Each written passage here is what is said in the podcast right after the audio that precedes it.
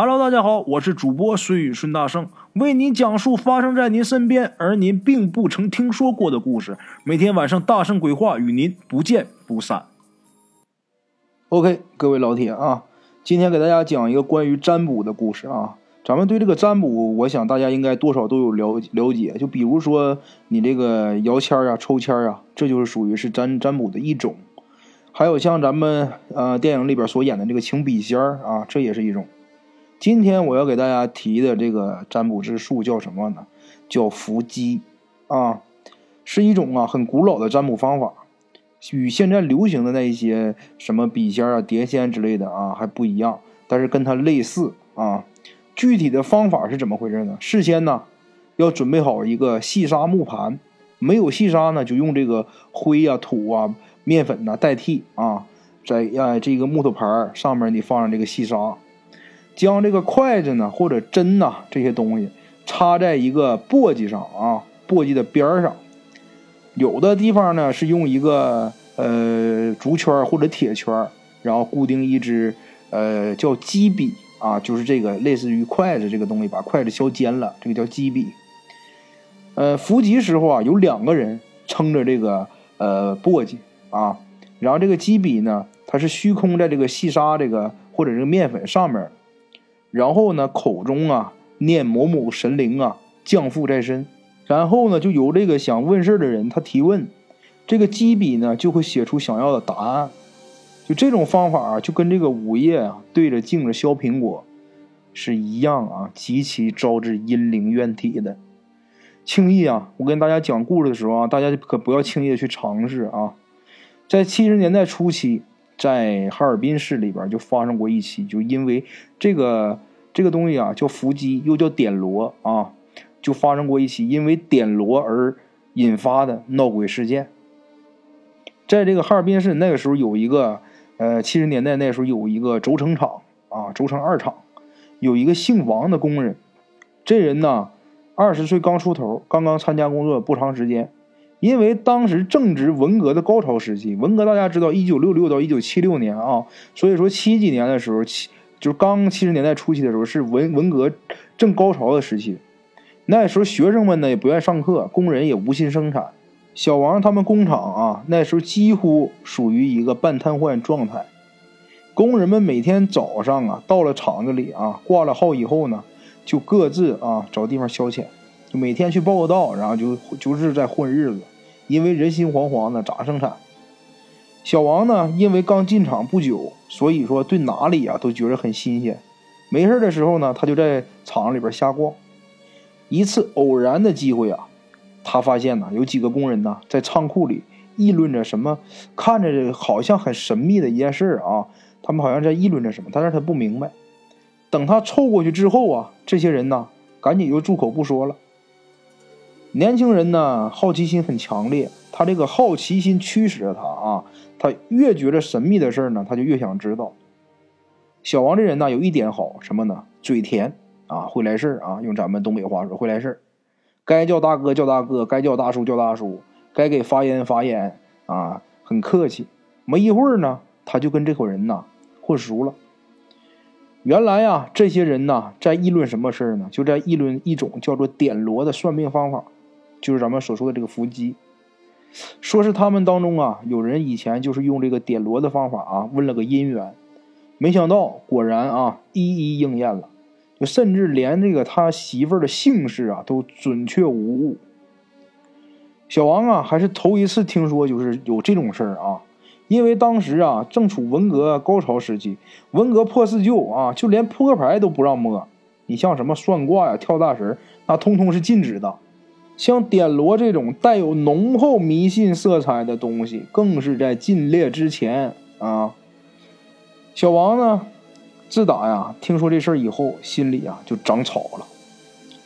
当知道他们呢当天晚上就有活动的时候，这小王就有点坐不住了啊。经过他软磨硬泡啊，终于啊这几个人答应他，就让他见识一回啊。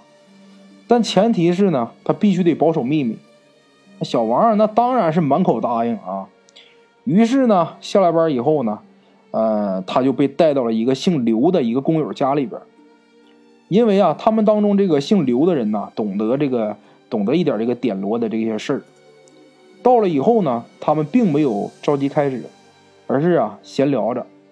等到这个天呐完全黑了以后，街上啊行人也少了，这时候他们才把窗帘啊挡好，把门插上之后，终于啊开始了。就见这个姓刘的很熟练的在桌子上啊铺了一层白布，呃，说是白布，其实已经是灰色的了，尤其是中间呢那已经是黑色的了。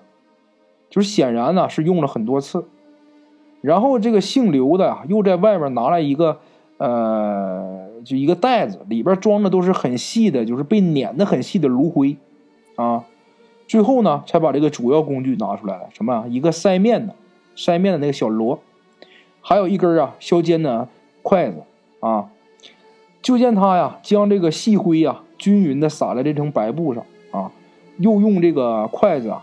呃，摊平以后，把这个灰都摊平以后，这才啊抬头，用这个目光啊看了在场的人啊，都看了一遍之后，说道：“老规矩，我们点的时候啊，无关的人啊不要开口说话。如果谁要是破坏规矩啊，出了岔子，我可不管兜着。”说完呢，他就把这个灯关了啊，就只在桌角点了根蜡烛，就这么大伙啊就都围过来了。此时呢，小王啊，心里呀，他既有点害怕，又有些兴奋，他就目不转睛的盯着这个姓刘的工友。就见他呀，把这个筷子插到这个锣边上以后啊，就与呃另一个人啊，每人呢用双手食指轻轻的扶着这个锣，把这锣让它抬起来啊，以便让插在锣上的筷子啊，始终保持着接触在炉灰上面啊，这个细炉灰上面。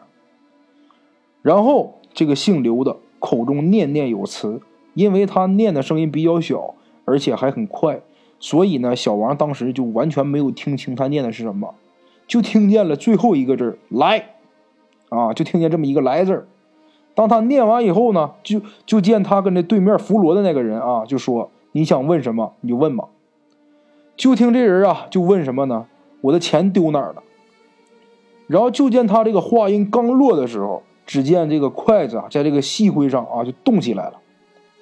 没一会儿啊，上面就写了一个“弟弟”的“弟”字啊，就那个“弟弟”的“弟”字。虽然这个字写的不标准，但是很容易啊，就能辨认出来这是一个“弟”字。小王当时看傻了，他心想啊，这怎么可能啊？难道这个世界上真的有鬼神吗？他当时有点啊将信将疑的。就这样，几个人轮班又相继问了一些问题。这罗呢，又是一一在这个细灰上啊做了解答。到了后半夜啊，这伙人呢才散伙。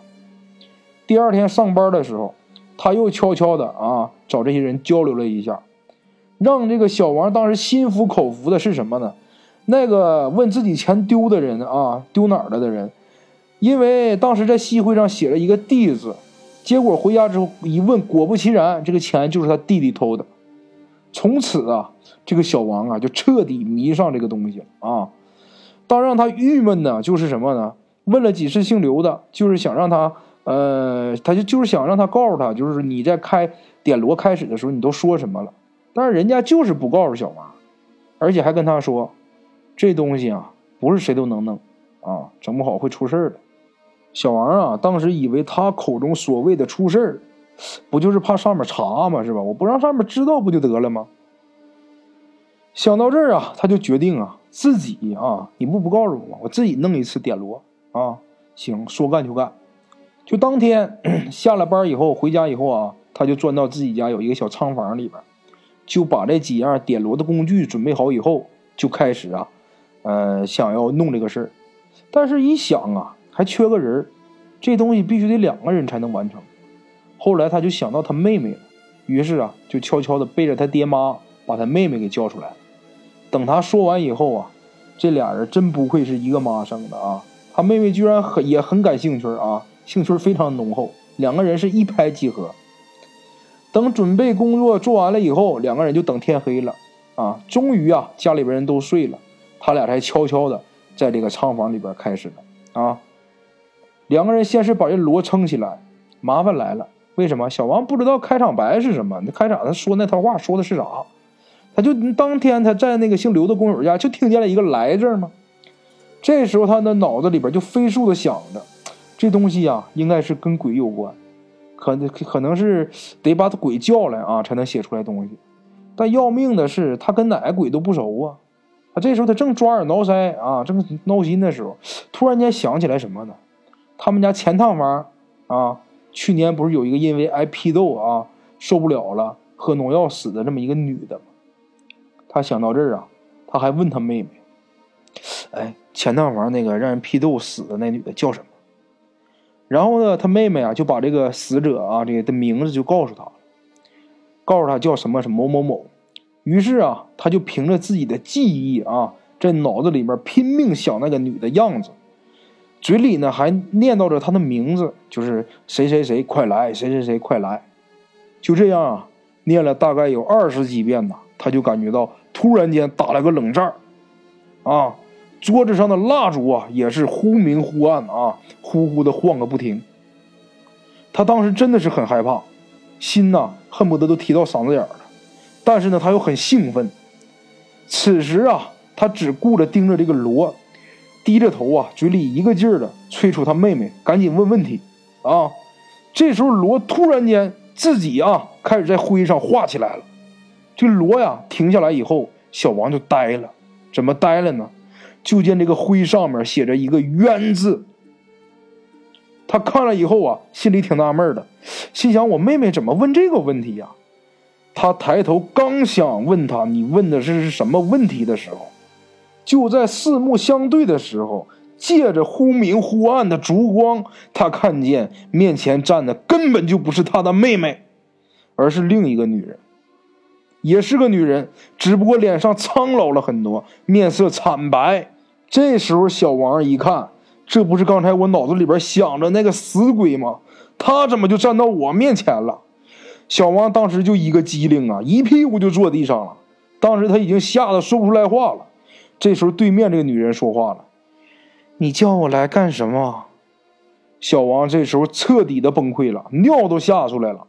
就听他嗷的一嗓子就窜出去了。跑到院子里边，腿就软了，扑通一下就趴那儿。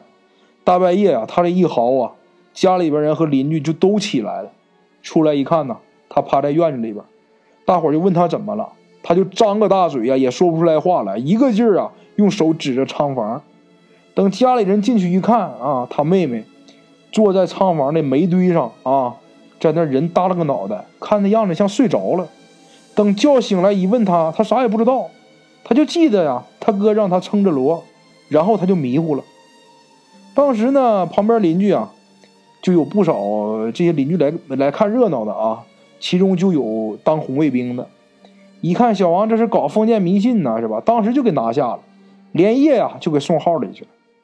他妹妹呀，因为是从犯啊，而且是个女孩，结果呢就被教育了一番以后呢，免于刑事责任啊。小王后来呀。被判了三年，出来以后呢，就跟变了一个人一样啊，说话也是颠三倒四的。直到啊，过了好多年以后，才慢慢的好过来啊。好了啊，这就是今天我给大家带来的这么一个关于占卜的这么一个问题，占卜出事的一个问题。在这里，我再多说两句啊，咱们各位好朋友千万不要为了好奇呢，去怎么怎么样的。我大神鬼话，咱们也播了这么多期，有好多听友也都在问我啊，就是对这个东西很好奇，但是他没见过啊，对鬼神很好奇，想看一看，想见一见鬼。我就跟好多好朋友都说，你这你可千万别想这个事儿，为什么呢？你正常人，你活人见鬼，你不死你都得倒霉三年，那可真不是什么好事。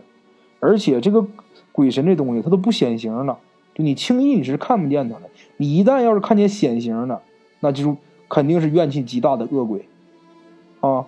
如果平时你看他都是附在某个身上，都是这样的，他没有直接就显形的。你平时你要是见到他显形了，那你完了，那咱倒不是不能说离死不远，那你也好不了。反正说呀，大家对这个东西，咱们好奇是好奇啊，但是可千万不要轻易的尝试，就因为这个请笔仙啊，还有没事玩这个伏击这个事儿啊，那就是就类似于这种吧，占卜之术啊，请神请鬼这种事儿。那请出事的有多少？你都不计其数，就包括电视上都报过好多。你让这些东西用科学方法来解释这些这这个占卜之术，到现在这个科学也也没给出来一个有力的一个答案。所以咱们各位老铁啊，咱们听故事呢就听故事，可千万别听完之后自己这个好奇心呐，然后去弄这个事儿，然后最后再搞出什么乱子啊！好了啊，今天咱们这个故事就先讲到这儿，咱们明天继续哈。OK，今天咱们的故事就到这里，感谢各位听友的支持。我的投稿微信是幺八七九四四四二零一五，欢迎各位好朋友投稿交流。另类的放松，别样的享受，每天午夜我在这里等你。